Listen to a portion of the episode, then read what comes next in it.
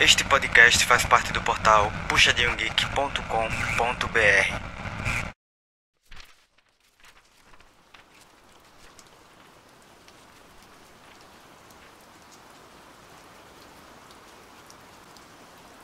Se você estiver no clube da luta, tanto faz o dinheiro que tenha no banco. Você não é o que faz para viver. Você não é a sua família e não é a quem pensa que é. Então o mecânico grita para o alto: Você não é o seu nome.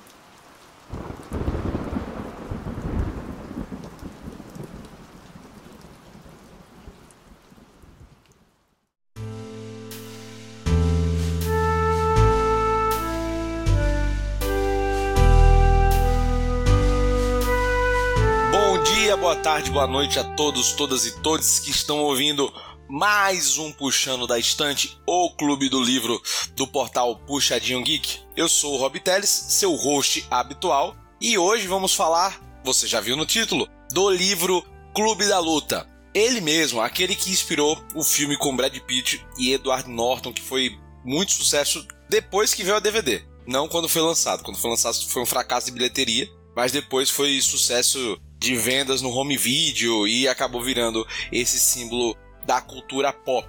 O livro é do Chuck Palahniuk e fala basicamente sobre uma crítica ao capitalismo dos anos 90, ali no finalzinho dos anos 90, início da era neoliberal, a galera sem muita perspectiva de mudança de mundo, de não há outras alternativas a não ser esse consumo exacerbado, e justamente o, a frustração do homem branco médio nesse quesito dessa de não conseguir avançar nessa vida e não ter uma perspectiva além daquilo que do sistema que o oprime ou que o faz sentir oprimido.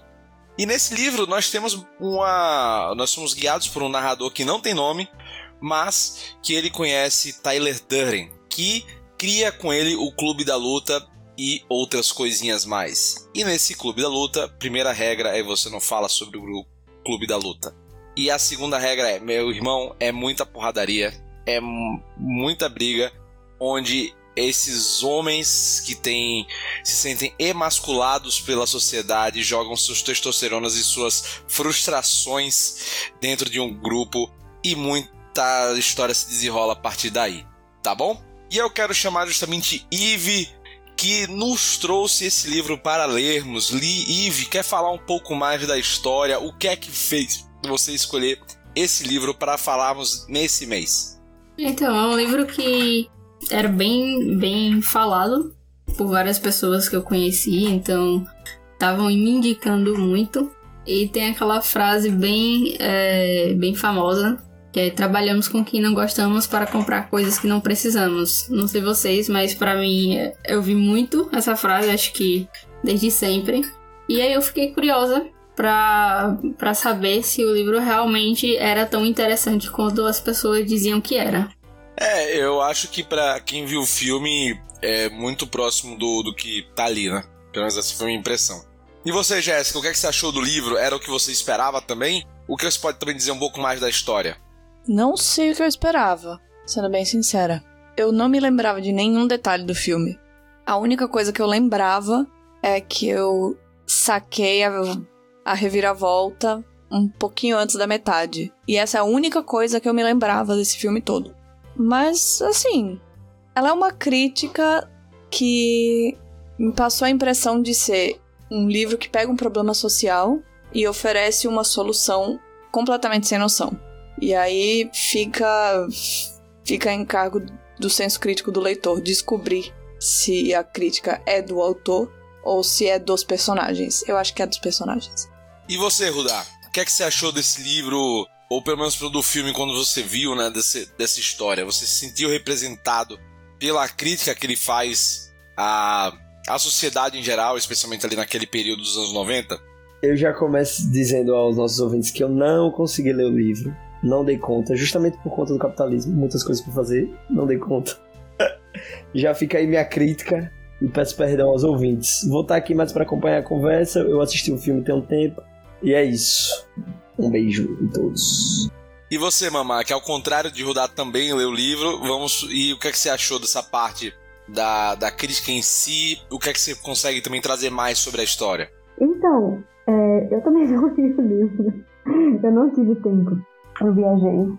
E aí, fazer esse disclaimer, né? Só que eu assisti o filme. Assim, eu já havia assistido um tempo atrás. E aí eu relembrei. Eu achei uma história bem. Como posso dizer? Maluca. Assim. Ela, é como a Jéssica falou, ele pega uma crítica social e transforma em alguma coisa meio sem noção, assim.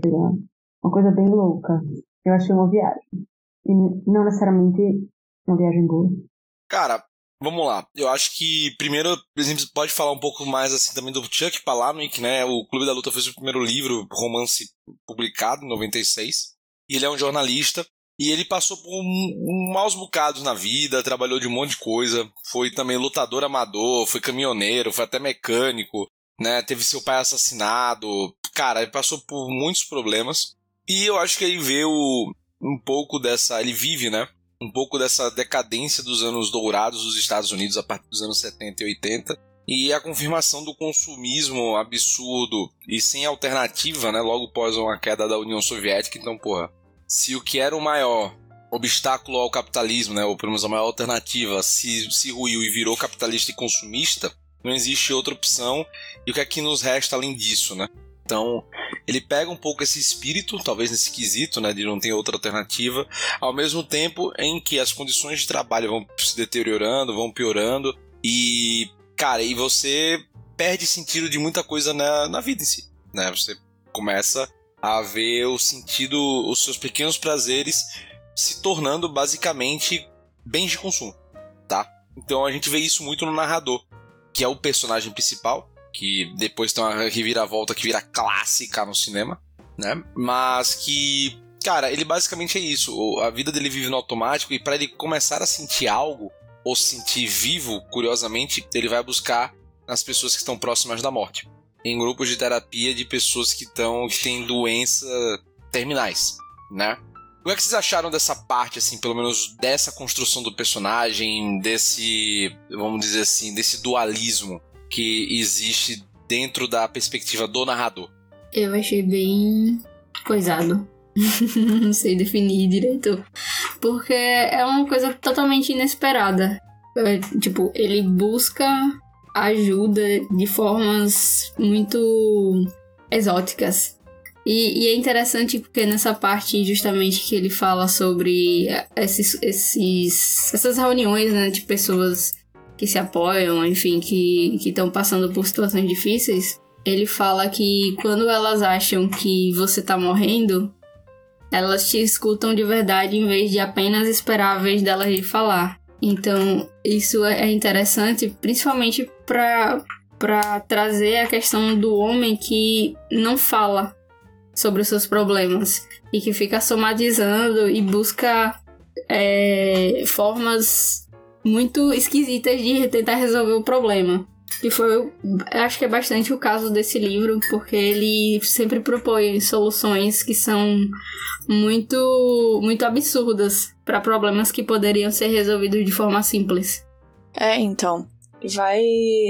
Eu acho que essa é toda a construção do personagem, toda a construção do livro qual é a ideia mais louca que eu podia ter aqui para como esse cara vai enfrentar as coisas dele. Ele perdeu total o sentido de quem ele é, de das coisas que ele ama, do trabalho dele, de tudo. Ele perdeu o senso até do, dele mesmo e vai procurar nos lugares mais inusitados, fingindo que é paciente terminal, fingindo que tem várias outras coisas, meio que se infiltrando em, em espaços que não seriam dele para sentir alguma se coisa. Livro, mas no filme, Sei lá. É para ele dormir, né? Porque ele tem insônia, ele sofre de insônia e aí ele não consegue dormir. E aí ele precisa ir para esses lugares para ter uma catarse, chorar e só chorando ele consegue dormir. É uma coisa bem louca mesmo. Sim, isso acontece no, no livro também. É, é bem isso mesmo. É muito parecido. E o que eu acho que, na verdade, cara, é até uma, uma virtude do filme.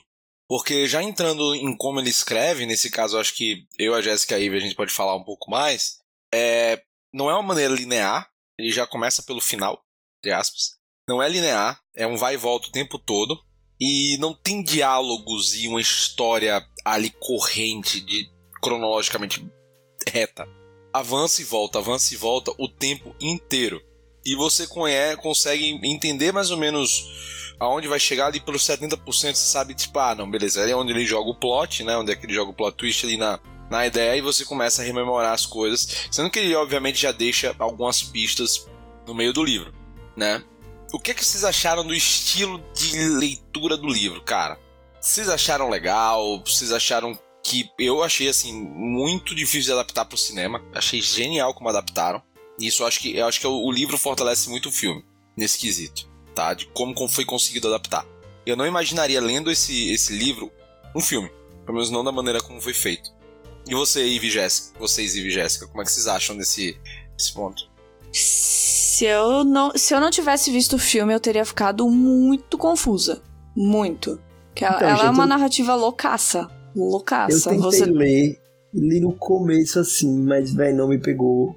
E eu tava viajando aí pelo Brasil em ônibus e avião, e aí com sono. E, tipo, eu achei que o estilo atrapalhou muito. Eu tentei ver, tipo assim, pô, velho, vai que eu começo a ler e o negócio me fisga e eu consigo ler muito assim, mas eu achei muito confuso, velho. Aí isso me fez parar também, honestamente. Então, é, eu acho que o fato de eu ter visto o filme antes me deixou um pouco impaciente em relação à leitura. Porque eu queria que as coisas acontecessem logo. E, e aí isso, isso manchou um pouquinho minha leitura. Mas provavelmente se eu não tivesse visto o filme, eu teria ficado bastante confusa. Justamente por causa dessa quebra de estrutura. É, então, é muito. Todas as vozes misturadas, todos os tempos misturados. Você, você leva um tempinho para se habituar ao que tá acontecendo. Às vezes não se, se habitua. Às vezes é... você só lê e só vai. Só Às continua. vezes só lê e só vai. Tem vários momentos que eu falei assim: eu não vou ler esse parágrafo pela sétima vez. Eu vou, eu vou passar reto. E, cara, eu, eu acho que o filme ele facilita nesse quesito você ter visto o filme e ler o livro depois, porque você sabe o que vai acontecer, você diz, não, isso aqui é para chegar em alguma parte, então eu vou ler, vou seguir, porque eu sei que vai chegar em tal parte, eu quero ver como é que isso vai acontecer no livro. Você tem mais fôlego, mas, cara, eu também achei um livro, assim, meio maçante de ler. E olha só, são 130 páginas, não é um livro grande, é um livro curto, né? São no Kindle são 3 mil posições quase. Então, um pouco menos. Mas, cara, é muito chatinho para ler. É, a linguagem não é legal. Eu acho que não flui fácil.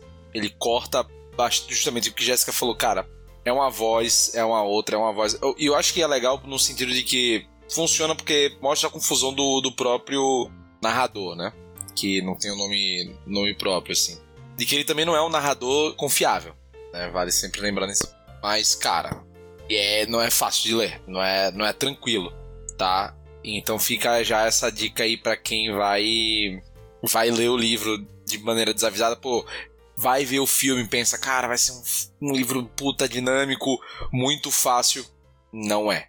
E fora que ele transita muito entre situações, então de repente é, ele acorda e ele tá num local totalmente aleatório, ele não sabe porque ele foi para lá, enfim é, é bem complicado. Essas quebras, elas dão um pouquinho de suspense. Que aí você fica se perguntando o que, que tá acontecendo, como que ele foi parar aí, pra, esperando ele preencher essas lacunas, né? Mas isso acontece muito. Depois de ler o pós-fácil, até que é um, um pós-fácil do próprio Palahniuk, anos depois, comentando o fenômeno, comentando a origem, dá para ver que o objetivo dele foi concluído, porque ele, ele disse que a intenção dele era fazer uma obra em que ele pudesse cortar em vários momentos do tempo, sem necessariamente explicar na hora o que aconteceu ali.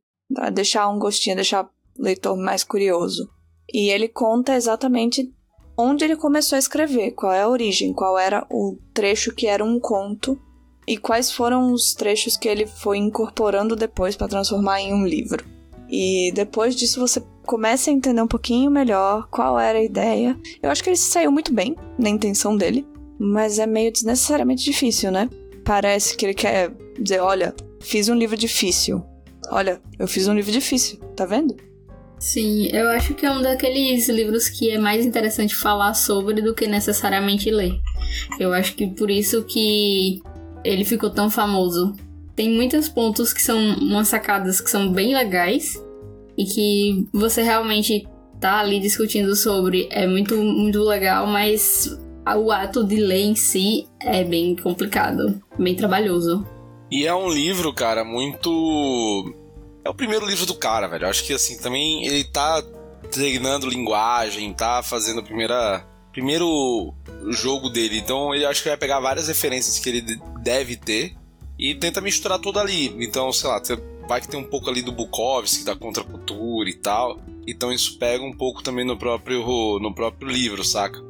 E assim, eu acho que talvez seja um não um livro que vá atrair muitas pessoas a ler, tá? Eu acho que o livro ele vendeu mais. Eu acho primeiro eu acho impressionante como foi que um livro de estreia desse já vendeu direito para um filme logo depois, então tipo muito muito curioso isso. Mas que o livro depois vendeu mais mesmo e depois teve uma continuação em quadrinhos, muito mais por conta do filme do que necessariamente pelo livro em si, né? Porque, cara, é um livro que você via aqui no Brasil vendendo muito logo quando veio depois a edição da Leia, né? Acho que 2013, 2011, mais ou menos, eles lançaram a versão livro. Cara, vendia em tudo que era lugar esse negócio. Hoje em sebo é até fácil de achar. Quando, quando o Ivy tava falando, me veio assim: o livro é mais divertido falar sobre o livro do que ler o livro. E a primeira regra do Clube da Luta é que você não fala sobre o Clube da Luta. Então é só isso que eu queria apontar. Mas assim, vamos então para as críticas, acho que principais do, do livro e do filme em si, né? Sobre o que é que eles falam. Sobre a questão de sentido da, da vida em geral. Velho, é engraçado que, tipo assim, no contexto do livro, todo mundo tá fudido, né? Ninguém tá com, com a cabeça boa, seja rico, seja pobre, seja tanto que o Clube da Luta, eles falam muito nesse ponto, une todo mundo nesse. Todos esses homens nesse mesmo critério. E, obviamente, sabendo que todo mundo vai descumprir a primeira regra. Né? Todo mundo que vai crescer de uma maneira absurda. Então, cara, e é engraçado que até o próprio Bob, que é um dos personagens principais né, do, do livro, ele chama depois o narrador para participar do Clube da Luta. Né? Como chega pra. A, a roda gira, né? A, a, a fofoca vai indo.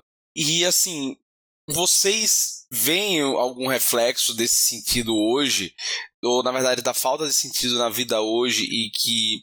E como esse livro acabou se transformando, não só o livro, mas acho que mais o filme, né? Sobre uma parte de uma cultura talvez em céu de, de, uma, de uma galera hoje mais jovem, até mesmo mais, mais ou menos da nossa idade, assim. Então, eu acho que esse livro ele passa por, por um drama que é recorrente no ser humano, que é a necessidade de pertencimento de você fazer parte de algo, você achar que, que a sua vida ela é parte de algo maior.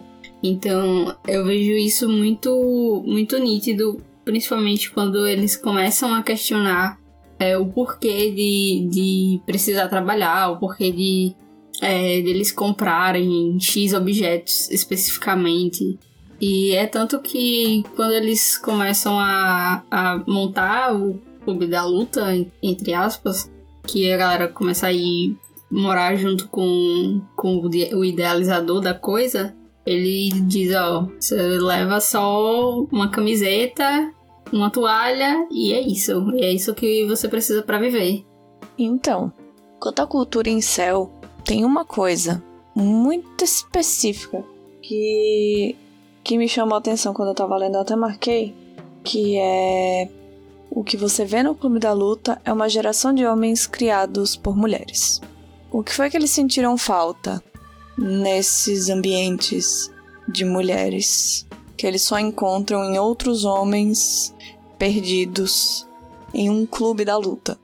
Tipo, é, aí eu acho que isso apela muito para essa questão da masculinidade. E a, no estado mais bruto até, que é um clube de luta. Um negócio que você chega no, no trabalho no dia seguinte com um olho roxo e, e se sente parte de um clube secreto. É, em relação à cultura em céu, eu não tenho. Assim, dá pra entender um pouco a ligação com o livro, mas eu confesso que eu fico meio perdida. Porque, assim, a questão do livro é porque são pessoas insatisfeitas com as próprias vidas. E eu não sei até que ponto um céu ele é insatisfeito, mas ele tem um problema com relação a mulheres. E nesse, no filme, especificamente, eu não sei, eu não visualizo tanto a raiva com relação às mulheres como sendo um ponto principal. Tipo, tem aquela moça, né, a Marvel, que aparece ali, ela é meio problemática também e tal, mas a questão eu acho que é mais a sociedade do capitalismo. Eu não sei se é porque, como eu não li o livro, eu não peguei tão bem essas referências, ou também não tenho muito conhecimento em relação aos mistérios. mas eu não, não, não vejo tanta motivo para eles terem adotado o clube da lista como a não ser uma uma sensação de desconforto geral, tipo de revolta, meio que injustificada, talvez. Assim, tem justificativa no livro, mas a forma como eles resolvem lidar com isso. Eu sentia.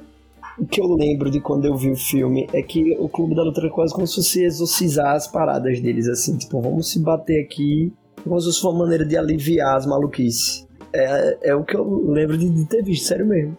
É o que eu, é o que eu lembro do que eu assisti, eu posso ser completamente enganado. Mas é, é bem isso mesmo. E acho que em relação à relação com, com as mulheres, é muito nítido a, a relação conturbada dele com a Marla. Porque ele meio que, pra se relacionar com ela, ele fica meio dissociado. Tipo, ele cria um personagem que consegue se relacionar com ela, mas ele mesmo não consegue se relacionar, ele não fala com ela. E aí ele fala sobre o relacionamento dos pais dele, que eram mais ou menos assim que o pai não falava com a mãe dele, a menos é, em, em horas íntimas e afins. Mas é, eu acho bem nítido que, tipo, ele não enxerga ela como alguém igual a ele. É só outra pessoa com a qual ele tem aquele papel específico e depois ele não, tem, não quer mais ter contato. No começo, a própria presença dela naqueles espaços incomoda ele, né? Expõe ele. Tipo, o que, que essa mulher tá fazendo aqui? Expondo minha fraude. Uma coisa assim. E eu acho que tem um pouco da questão no, no do, do, da questão do, da cultura incel em si é o seguinte. O narrador é o típico incel, em geral, tipo, o cara que tipo, é tímido, é retraído, mas que a todo momento julga todo mundo e, cara, e vê na, na, na, na principalmente na mulher um desafio em um objeto, né? E que a parte íntima dele, o, o, o id dele, que é o Tyler, né? Acaba sendo o Tyler. Ele vai representar justamente o, o que hoje chamam, né, na, nas interwebs, o, o Shed, né? Que o, o, o exemplo de homem, de cara, do cara lá tal, com atitude que trata a mulher do jeito de objeto e que consegue tudo do jeito mais macho alfa possível, que é essa representação da masculinidade ultra tóxica alfa ali. E esse é o Tyler, né? Então ele acaba sendo representado, tipo, é o cara que faz sucesso, é o cara que consegue angariar todo mundo dentro de um objetivo e dentro de uma questão e que faz acontecer. Então é isso que é levado como o exemplo da masculinidade dentro desse livro, ou pelo menos como ele é levado pra, pelo narrador como exemplo do que ele gostaria de ser dentro do livro, que é justamente sem as amarras sociais, né? O cara sem as amarras sociais. Então acho que isso tem um pouco da questão do incel, do, da cultura incel em geral, só que tem um ponto que eu acho que qual que é? É o livro ele é uma crítica a isso de certo modo. Porque ele, ele diz praticamente todo mundo, cara, o Tyler é maluco, o Tyler, o Tyler vai fazer algo errado. Né? O que ele tá fazendo não é necessariamente certo. Mas, ao mesmo tempo que ele também não dá, o livro em si não dá uma consequência muito grande ao, ao personagem, também permite a da idolatria dele no, no meio depois pro, pra quem assiste o filme ou assiste a, ou quem lê o livro. E, porra, no filme fudeu porque, cara, é o, é o Brad Pitt, porra. Então aí, cara, você vai e você vai, caralho, é o cara tal. Que é, uma, que é aquilo, acaba sendo, tentando ser uma crítica, mas acaba também formando uma certa idolatria, né? Certas coisas. Como muitas vezes até a questão do Coringa, por exemplo. Que é um vilão, que é um cara de. Enfim, com os pensamentos vazios, né? Que tem uma crítica, mas não tem nada construtivo. É apenas o caos pelo caos. E é idolatrado por muita dessa galera também. Tá? Então acho que. E, e aí acho que outro ponto também que mostra muito no livro, né, nesse quesito, no livro acho que é mais escancarado ainda, é que a Marla ela só tem basicamente a função de objeto. De algo a ser conquistado. Então ela não tem nada, nenhuma participação muito importante assim, saca? A única coisa é de, dela não de, do narrador não falar sobre o Durden pra ela, por um motivo depois que é o grande plot twist do filme e, da, e do livro, né? Mas que a gente já Então, falou aqui. Ela não... Já, né? Então, também, pô, o, o livro tem 30 anos. Então, quase 30 anos não. Tem, tem quase isso. Tem 26 anos. Então, relaxa aí. Mas, cara, é isso. Eu acho que tem, tem esses pontos de discussão que vale muito apontar. Porque o, o Chuck já vê isso vindo, né? Dessa galera que se sente oprimida pelo sistema, mas que ao mesmo tempo não é necessariamente boazinha, né? Não, não é. Ou não, e não tem um objetivo em si, em geral, ou soluções pra mudar e tal. E que a única coisa que vê a questão é o sentido de destruição. E que isso, anos depois, vai virar efetivamente um fenômeno. Né? E que o livro dele acaba sendo um símbolo, curiosamente, desse, desse tipo de fenômeno. Que eu acho que, é pela minha interpretação, ele tentou criticar de certo modo. Não sei vocês, o que vocês acham desse ponto. É, eu tava pensando mais ou menos nessa linha. Que dá pra você ver que uma coisa é um problema e uma coisa é como você lida com ele. O que faz o vilão não é, tipo, a ideia dele, a execução. Então você tem um Killmonger no Pantera Negra, que estava certo, mas aí ele ficou errado. Você tem o Coringa, ícone anarquista, que estava certo, mas ficou errado. Você tem o, o nosso narrador, que tem um problema certo, mas aí ele ficou errado.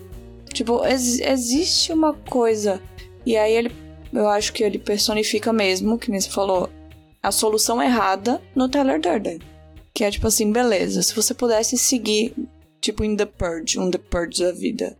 Se você pudesse ser totalmente livre para seguir os seus instintos mais primitivos para lidar com esse problema, no que, a, no que a situação se transformaria? E aí se transforma nisso.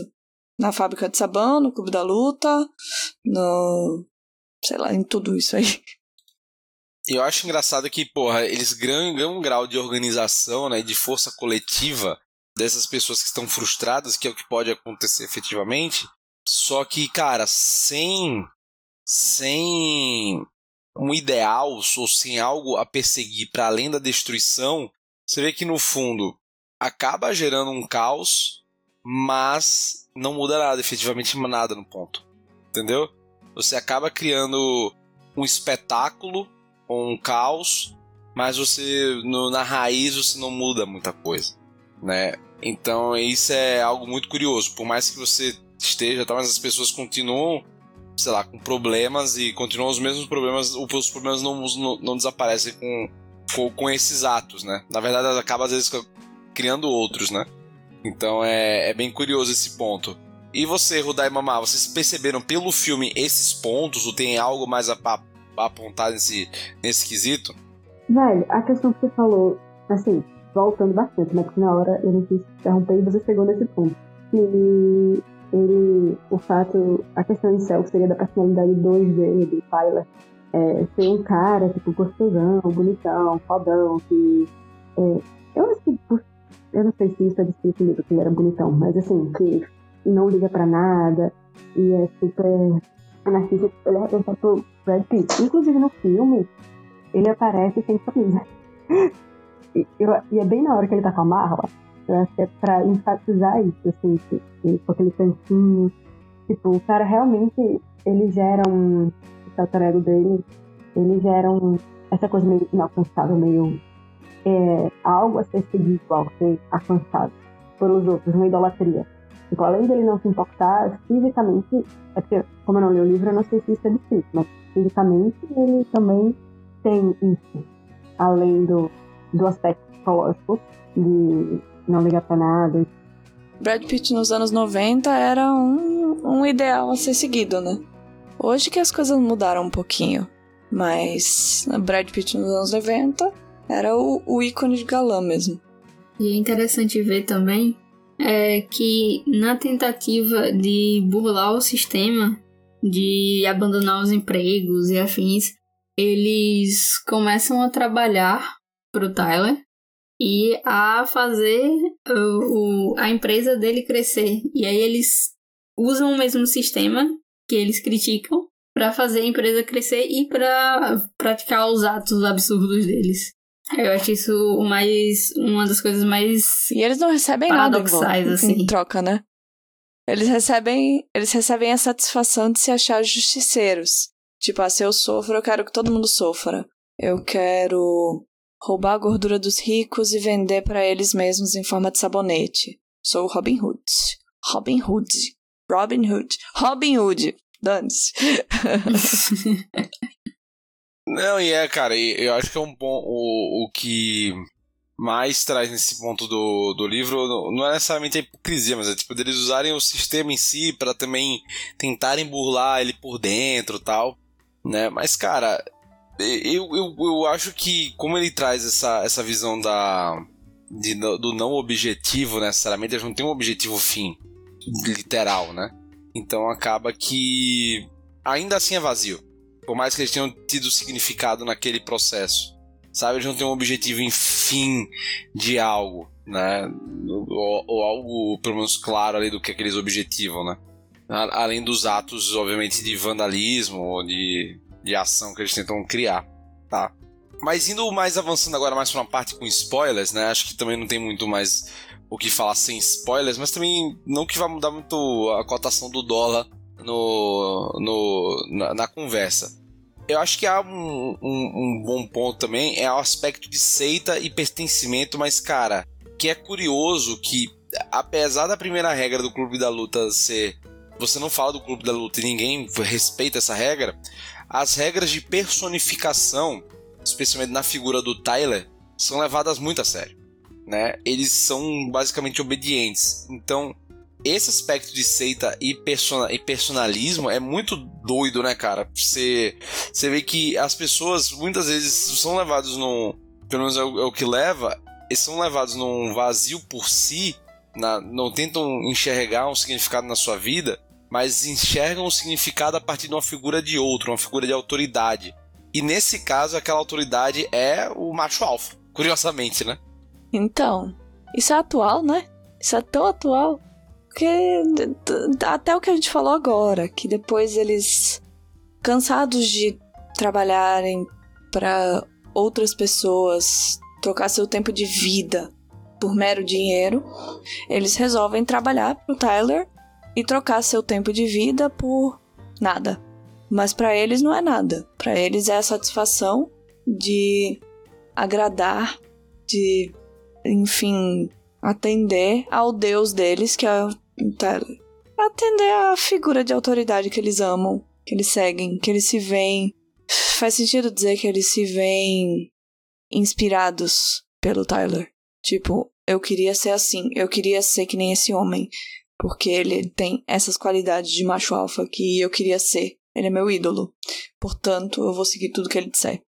E isso gera pra eles essa situação na vida que eles não tinham com dinheiro, né? Tipo assim, essa, esse nada, fazer parte desse grupo, tipo, dá a eles essa sensação de pertencimento e agora eles acharam algo por que viver.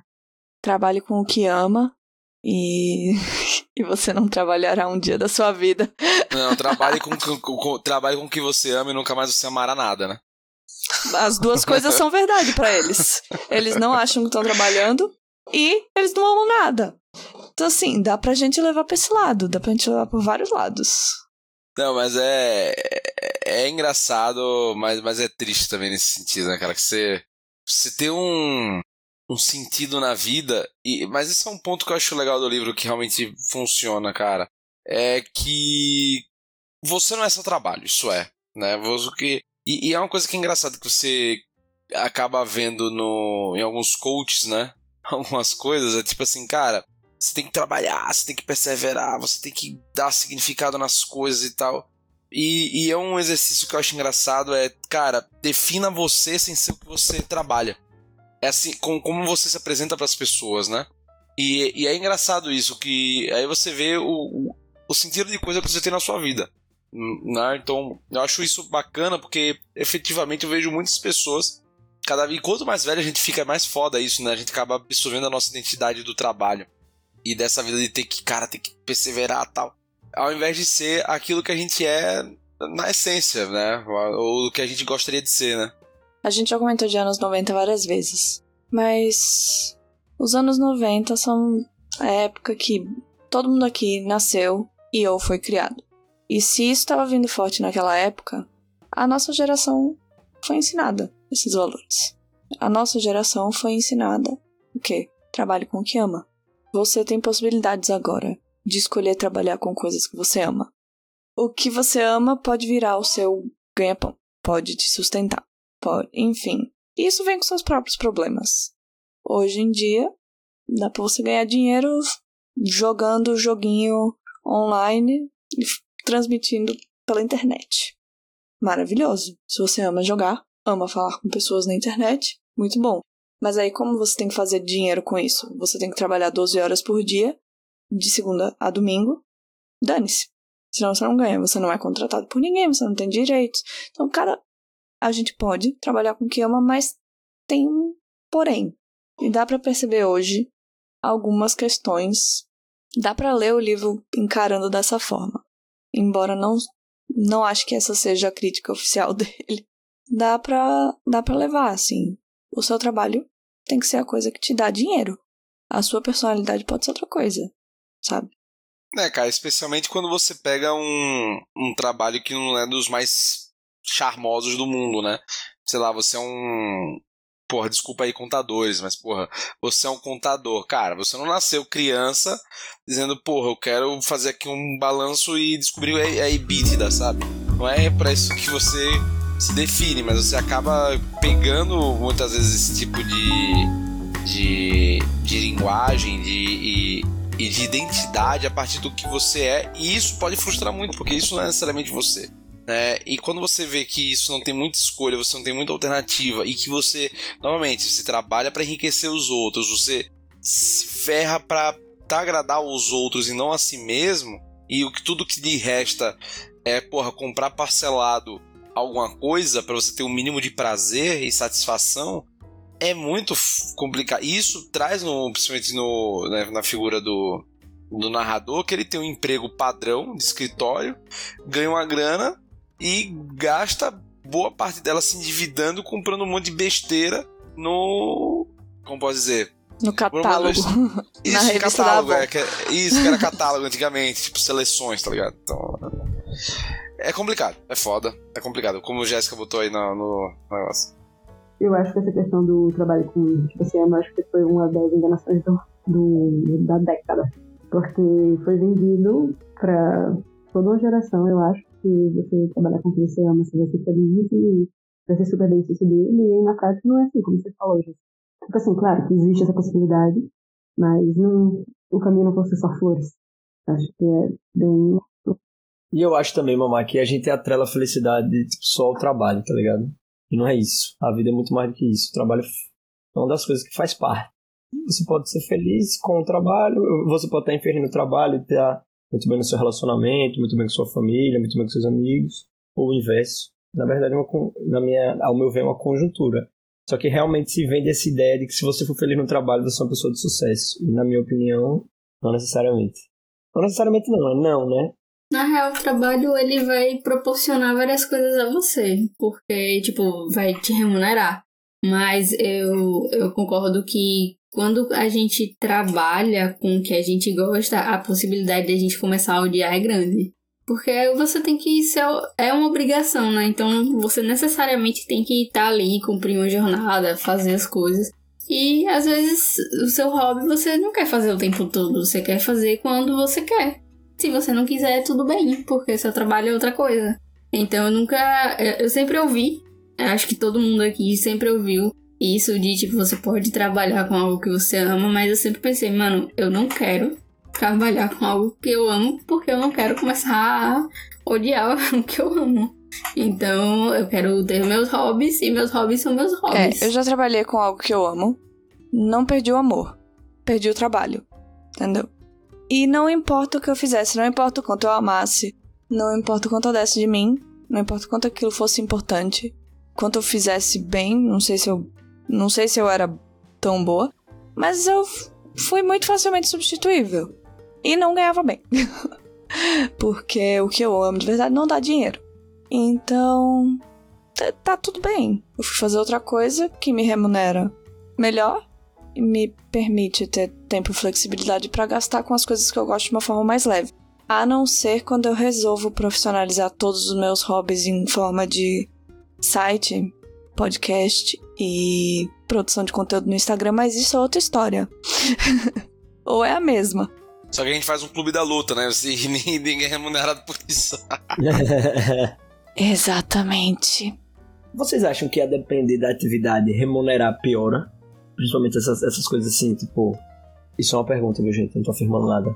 Mas, tipo, é, atividades beneficentes, essas coisas, você acha que se começar a remunerar piora, tipo, a, o desempenho das pessoas ou não? Acho que não. Dá, depende. Depende muito. Eu acho que depende. Eu acho que depende porque, tipo, se você tem. Começa a fazer algo é, e você já tem uma perspectiva de remuneração, você espera sempre ser bem remunerado pelo seu trabalho. Então, eu acho que uma coisa, por exemplo, você se voluntariar e fazer o que dá para você fazer e se não der, é, às vezes, tipo, ah, paciência. Mas quando você começa a ser remunerado, às vezes você começa a impor limite no, na, no seu desempenho. Vira obrigação, né? E tipo, ah tá, esse valor X corresponde a. É. Tipo, ah, esse valor X corresponde a esse, a esse desempenho X. Então eu não vou fazer mais nada além disso porque eu ganho mal. Então eu acho que pode, pode sim influenciar sim. pra. É. Negativamente. Eu, eu, sinceramente, eu também não julgo muitas pessoas que têm um, um trabalho aí para dar grana e fazer o que gostam, não. Eu, eu, tenho, eu sou um pouco dessa teoria também. Eu acho que tudo que você fizer vai ser chato, vai ter uma hora que você vai ter que acordar, vai ter que ir pra uma reunião puto da cara, porque você quer fazer outra coisa. No final das contas, tudo fica chato, e aí é bom você ganhar uma grana para poder fazer o que você quer. Agora, não pode ser um trampo que você não tenha tempo também, né? Porque senão é complicado. Senão você não vai ter tempo para fazer as coisas que você gosta. É, então. Ninguém. Sei lá. Tem pessoas que amam o trabalho e são bem remuneradas por ele, beleza. Mas sinceramente, o melhor que a gente pode esperar do trabalho é ganhar dinheiro, algum dinheiro. Dinheiro suficiente ou dinheiro bom, ganhar algum dinheiro. E, enfim, e aí gastar esse dinheiro com comida, com, para pessoas que tomam uma cervejinha na sexta-feira, uma cervejinha na sexta-feira. Você comprar o livro que você quer ler. Você. Viagens. Viajar. Você assistir o show do Coldplay. Você sabe? Você gasta dinheiro com essa. Pra mim é show. Pra mim é Isso show. Isso faz feliz, né, velho? Então vale. Exatamente. Pra mim, não tem momento em que eu me sinta mais viva do que quando eu, na, quando, quando eu tô na plateia do Nightwish, todo mundo gritando We Were Here no encerramento do show. Em The Great Show on Earth. Não tem. Então, é isso aí. Pô, velho, um momento que eu curto muito é passar de noite, comprar um sushi e assistir alguma coisa que eu gosto. Isso me faz feliz, real. Juro, juro vale a pena o esforço. É pra isso que a gente trabalha, né? Quer dizer, a gente ainda não fez no trabalho. Exatamente. Mas pra trocar por isso, apenas prazer. Mas é isso, cara, e, e, e, encontrar o sentido da, da vida em, em coisas para além do, do trabalho e apenas do consumo, né? Beleza? É, gente, já encaminhando então mais ou menos aqui para as notas, acho que tem muito também o que mais discutir, né? O livro é relativamente curto, não tem muito o que a gente falar. Acho que dá para falar muito mais sobre, talvez em outros papos, né, sobre a questão em si do de como é a nossa relação com, com as pessoas. Acho que também tem essa questão da masculinidade tóxica que o livro trata bastante, sobre a questão da agressividade, sobre uma sociedade que fica cada vez mais violenta e que essa falta de sentido acaba podendo ser usurpada para fins não tão interessantes, né? Então, e sem sentido, fim sem sentido em si, né? Que morre em si, né? Que não tem, que não, que não tem nada a agregar necessariamente, tá? Mas aí então já quero encaminhar para as notas, né? Eu acho que, bem, sintam-se à vontade, Rudar e Mamar, vocês que não leram o livro, mas quiserem dar pela história da obra. É, vale ressaltar para quem já leu o livro que o final é relativamente diferente do que é o do filme, tá? Então dá a entender que o Tyler é quem fica com o corpo no final no livro. Então, é, enfim, fica essa, fica, esse, fica esse, essa pequena questão de que no final, entre aspas, o mal vence, né? Então, fica com essa sensaçãozinha aí. Ah, então é realista. É realista, é realista. É, e, cara, vamos lá então para justamente as notas Eu vou começar dessa vez, geralmente eu não começo com as notas. Eu dou uma nota 3 pro livro, 3 de 5, né? Eu acho que tá bom. É, eu cumpro seu papel, eu não acho que é um grande livro. Eu acho que não é um clássico, eu acho que faltam muitos elementos para ele ser acima da média.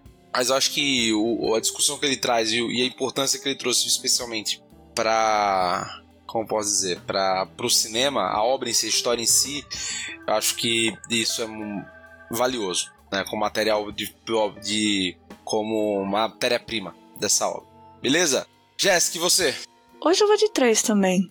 Eu tava, foi a nota que eu pensei quando eu acabei o livro. Ele tem seu valor, tem. Eu boto a gente pra, pra pensar sobre várias coisas, mas, como falei antes, ele é desnecessariamente confuso não foi, digamos, uma leitura tão divertida. Prazerosa. tão divertida. Não que tenha que ser divertido também, mas ele tem seu valor, ele inspirou um filmão que, enfim, cultuado na história do cinema e por incels, infelizmente. Fiquei curiosa para ver o que Palahniuk fez depois. Embora não tenha. Ele fez muita coisa, viu? Fez muito livro, fez muito Eu já ouvi livro. falar que tem um, acho que é Passageiros o nome, não sei. Eu já ouvi dizer que é bom. Mas confesso que eu tô por fora. Então, eu já vi vários vendendo por aí, a maioria da Leia, né? Então, provavelmente agora só pelo Kindle Unlimited. Mas. Enfim, acho que o legado dele é mais importante do que a experiência da leitura em si. Ive, e você que escolheu o livro, o que é que você achou para nota e comentários finais? Vai um 3 também. é, eu não. Não sei, eu não, não esperava também que ele fosse tão confuso. Eu achei que, que talvez ele fosse mais interessante de um ponto de vista psicológico e tal. Mas, mesmo assim, ele é interessante pra gente discutir sobre. Então, fica na lista dos livros que não tem uma leitura tão interessante, mas podem render uma conversa boa. Mamá, você, pra essa obra, e aí, qual nota você dá? Eu vou dizer que eu não vou dar nota não, porque como eu não li livro, acho que, bom, pessoalmente, assistir o filme, é melhor eu pular. Beleza. E você, Rudá, também vai ficar sem é, nota? Eu não vou dar nota, né? Porra, não posso falar que o negócio é. É, é justo, ruim, é justo. É, não posso fazer isso. Mas e a nota de vocês pro filme? Ah, eu gostei. Eu, eu, achei. Eu achei o filme interessante, né? Tem um plot twist lá no final, pá. Eu gostei. Acho que eu daria. Porra, eu gostei, não é nota, ô Rudá. Peraí, deixa eu pensar, velho. Para de me impressionar. É... Eu acho que eu daria quatro. Quatro. Eu, eu, eu confesso que achei um pouco confuso também. Eu daria 3,5, porque acho que não é muito meu estilo de filme. Eu achei interessante, como já se as mesmas coisas do livro, né? Tipo assim, ele tem seu valor, ele contribuiu bastante pra história, ele é famosíssimo. É, tanto é que, mesmo antes de assistir o filme, eu já ouvia aquela, aquela frase famosa, né? Primeira regra do clube da não fala sobre o todo mundo conhece. Então, existe um motivo pra ele ser tão famoso e reconhecido, mas a história não me pegou muito. Eu achei até a crítica social válida e tal, mas, como eu falei no início do teste, não, não é meu estilo de livro ou filme. Beleza, gente. E agora já temos uma notinha, né? Ficou um 3 em geral. O, livro, o filme ficou ali com um pouco maior, com 3,5 e 4. Mas é, não é um livro que, sinceramente, eu recomendaria para alguém. Eu não recomendaria, tipo assim, cara, porra, tô final de semanazinho aqui pra ler. Porra, mano, precisa ler outra coisa. Tem coisas melhores para ler, sinceramente. é isso aí. É, veja o filme. É, veja o filme. Porra, você, você cara, quero ler com o Você vai, cara, veja o filme primeiro. Depois você pensa se quer ver, vai, vai, vai ler o livro. Beleza? E pro próximo mês, Mamar. E aí, o que é que a gente vai ler agora em novembro, já para finalizar o ano? Então, como último livro do ano, né? Que nós leremos, a não ser que tenha uma edição extra aí, mas não sei. É, será A Nuvem, o segundo livro do Ceifador que eu indiquei, acho que num dos primeiros, das primeiras rodadas. Eu indiquei o primeiro livro e agora eu tô no livro 2. Finalmente alguém indica um livro 2 aqui, hein? Agora vai. Aí, ó, mais uma primeira primeira continuação que leremos, então a nuvem, continuação de O Cifador, voltando pro universo Scythe. Scythe dos Cifadores. Beleza? Mais um Young Adult que Jéssica já tá vibrando de felicidade. Ela que gosta de um jovem adulto. E é isso aí. E ficou ruim essa frase, né? Mas enfim. Eu amo a distopia, né? Vocês sabem que eu amo, eu amo a distopia. Então, já começa daí. A doida Boa. dos jogos vorazes. Exatamente. E que, enfim, já tem, já tem direitos vendidos, né? O, o Sci-Fi pra filmes, séries, o caramba. Então pode ser que num futuro próximo a gente tenha. Já tenhamos ou, ou filmes e séries pra discutir também da. Do Aí vai ser livro, uma das né? nossas edições especiais. Eu queria que a nossa edição especial de final de ano desse ano já fosse já fosse discutir Evelyn Hugo, mas não vai ser, infelizmente. Mas, mas pode discutir qual foi a melhor adaptação de, de livro pra série da temporada, pô. Tem um monte de livros de série pra fazer. Senhor dos Anéis, House of Dragon, tem a Fundação também. Eu nem vi as adaptações, eu só vi Sandman. Eu não vi sempre, né? Meu Deus, quanta coisa pra assistir, meu Deus. Foca em House of the Dragon, Kudas. Se você gostou de Game of Thrones, vai pra House of the Dragon.